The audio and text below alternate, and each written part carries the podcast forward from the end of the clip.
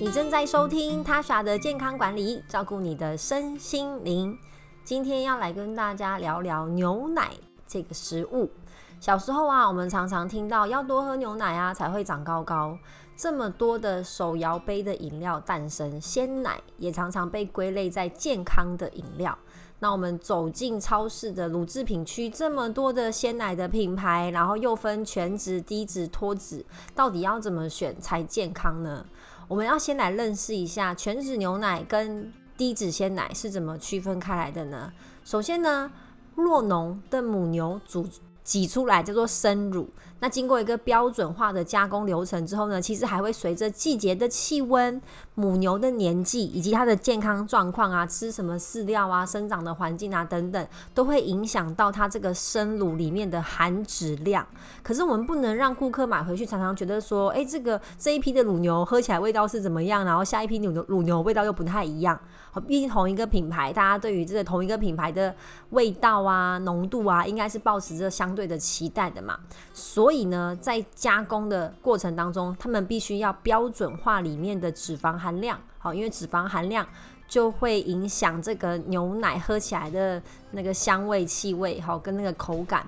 好，那怎么做呢？就是在加工的过程当中啊，我们先把这个生乳做离心，所以脂肪就会全部的浮在最上层，然后卤水呢是沉在下面。好，因为脂肪比较轻嘛，所以它会往上浮。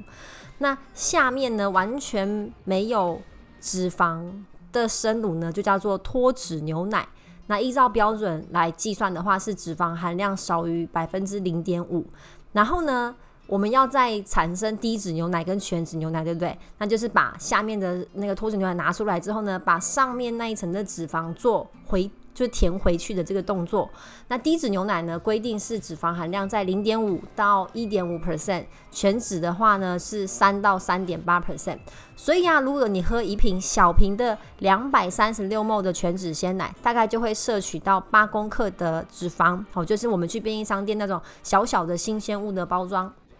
那呢，其实它同样的包装的脱脂鲜奶啊，大概差别是七十二大卡，好，而且呢，八公克里面的这个脂肪含量啊，会有百分之五十。的饱和脂肪，所以这样听起来是不是全脂鲜奶热量比较高，而且又含有饱和脂肪？好，看起来好像比较不健康。所以一些想减重的人啊，或是胆固醇比较高的人，可能就会想要避开全脂牛奶。所以难道低脂牛奶真的就比较健康吗？我们来看几个研究报告哦。有研究就指出啊，喝全脂牛奶呢，跟减少肥胖的风险有关，好，有可能是因为呢，全脂鲜奶本本身比较有饱足感，所以你在喝了全脂鲜奶之后呢。就比较不容易乱吃东西，或是有人是会有心理作用，觉得哎，我已经喝了全脂牛奶，那下意识的减少其他来源的脂肪摄取。那研究中呢，也有提到说，可能有特定的脂肪酸会参与调控调控体重的部分，哦，但这还没有确切的研究出来。好，其实还有一点啦，就是呢，全脂鲜奶胜于低脂鲜奶的优势，哈，就是脂溶性营养素的含量。脱脂鲜奶啊，在抛掉脂肪的同时，其实呢，无法避免的也抛掉了一些脂溶性营养素，像是维生素 D、维生素 K、维生素 A，还有共二亚麻油酸。虽然少掉了热量，但是其实也少了不少的营养。这样真的划算吗？而且差别七十二大卡，其实我们随便吃一个蛋饼，可能就超过这个。这个热量了，那也有一个国际间的研究啊，它针对三千三百个受试者，长达十五年的追踪，结果就发现呢，每天吃三种全脂乳制品的人，他罹患糖尿病的风险竟然比不吃乳制品的人还要低上百分之四十六。那当然，这还要考虑每一个人的饮食习惯啊、家族的疾病史啊、生活的环境啊等等，所以也无法证实全脂的乳制品。会比较不容易让别人得到糖尿病。那我们就聊聊，那结论到底要怎么说呢？其实想减重的人呢，不一定要选择低脂或是脱脂牛奶，因为啊，想减重的重点还是要减掉身上多余的脂肪。那我们人体每天需要的营养素，就是包含水、矿物质、维他命、脂肪、蛋白质跟碳水化合物。那牛奶呢，就是全脂牛奶也可以是一个脂肪含量的来源，所以关键是我们身体本来就需要油脂，可是重点是你从哪里去摄取。牛奶是一个部分，外食的自助餐的油也是一个部分，好，或是你吃了鱼，这也里面有含有我们的脂肪。所以不管我们想要瘦得多快啊，重点每天都还是要均衡饮食，而不是一昧的避开你所有饮食的脂肪来源，因为脂肪是身体的必需营养素哦。那根据日本《每日邮报》的报道呢，丹麦哥本哈根大学有个研究，好，他们发布在欧洲临床营养学的杂志当中，他们观察十七位健康的成年人，每天呢给他们喝五百毫升，就五百，呃，就是比较大的新鲜屋，中型的吧。的中的全脂牛奶哈，喝了连续三周哦，每天喝，然后抽血去看它的数据，然后呢再换成脱脂牛奶给他们喝，一样也是三周后抽血看数据，结果就发现呢，全脂牛奶跟脱脂牛奶，其实在这些健康成年人的身上啊，并不会影响太多他们的 LDL。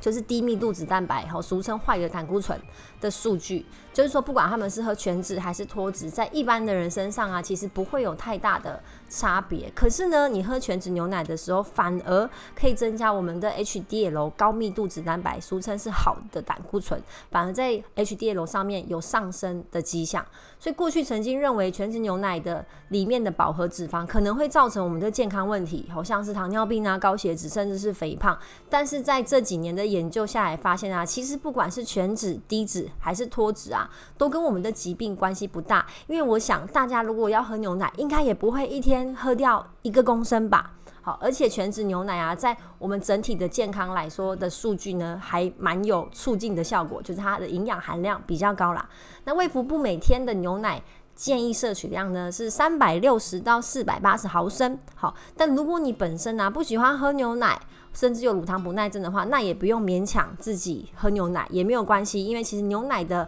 营养成分在其他的食物里面也可以摄取哦。所以最后要给各位的小建议就是呢，如果你平常身体没有太大的问题，然后又很喜欢全脂牛奶的口感，没有乳糖不耐症，也不会因为牛奶而长痘痘的话，好，那就喝吧。那如果你平常的饮食当中啊，就比较多的饱和脂肪，像是你可能在进行生酮饮食，或是你的饮食当中常常吃到很多的油脂，那还是建议你啊，戒就喝低脂或是脱脂牛奶吧。那如果你本身不喜欢喝牛奶，那你可以从其他的来源去摄取钙跟维生素 D，像是深海的鱼类，一个礼拜最好可以吃两次以上的鱼，然后是绿色的深绿色的蔬菜，好像是绿色的花椰菜啊、菠菜啊等等的，还有豆类的制品，